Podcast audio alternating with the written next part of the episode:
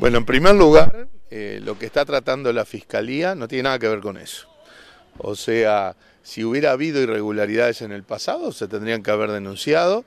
Claramente no las había, el puerto actuaba con las normas a su favor, actuaba dentro del marco legal, ¿verdad? Y no hubo ningún, ningún este, apartamiento del marco legal y, no hubo denuncias en su momento.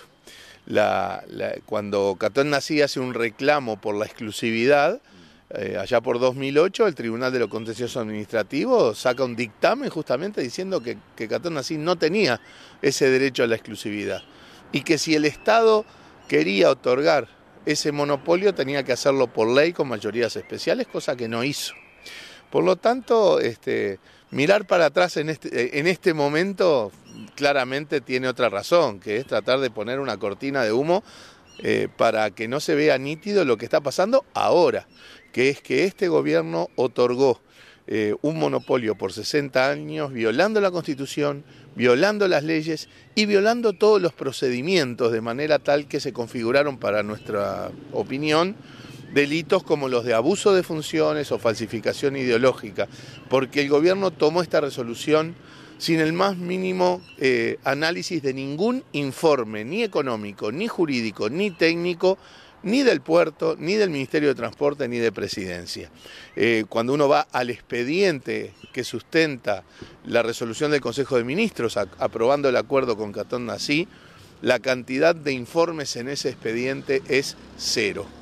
Por lo tanto, ahí es donde se configuran, en nuestra opinión, eh, abuso de funciones, porque no se puede otorgar un monopolio por 60 años de un valor multimillonario eh, y en base a consideraciones que no sabemos cuáles son porque no están en el expediente, eh, sin asesorarse jurídica, económica y técnicamente. Y eso es lo que sucedió. Eh, Ferrez indica que se basó en una ley de 2017 de, de presupuesto, este, votada por el propio Frente Amplio, para otorgar por parte del Poder Ejecutivo esa extensión. No, no, la, la ley habilita a que se den concesiones por 50 años, pero no de esta manera no de esta manera. Eh, o sea, la, concesión por 50 años si, se podría haber hecho si se hacía otro llamado a otra terminal especializada en, una, en un este, procedimiento competitivo y que el que ganara podía tener un, este, un plazo de 50 años. ¿Cómo no? Eh, no como prórroga del acuerdo anterior, y mucho menos un nuevo acuerdo, porque para nosotros cambian tanto las condiciones que ni siquiera puede considerarse una prórroga.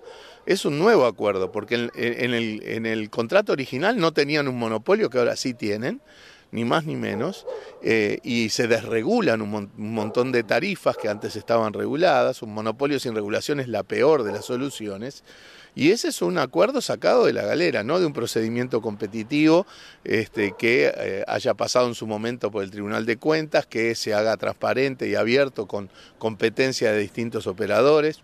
Este, ese hubiera sido un procedimiento sí legal que podía habilitar a otorgar un periodo de 50 años, sí, pero no fue eso lo que hizo el gobierno. Con respecto a las desregulaciones eh, que quedaron este, escritas, digamos, en ese decreto.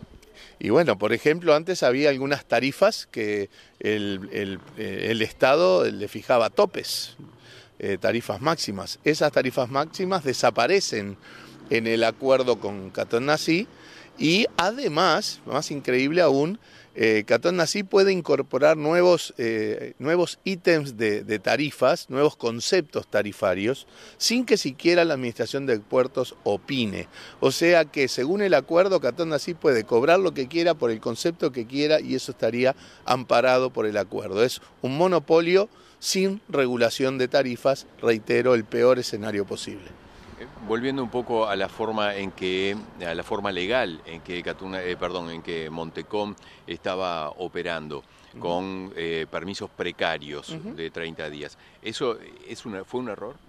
No, no, no, no. Primero que no es tan así. Hay acuerdos que eran por, por, tiempos largos y algunas cuestiones de almacenaje que se hacían por plazos cortos. Pero eran arrendamientos amparados en el marco legal. Eh, y hay que aclarar lo siguiente.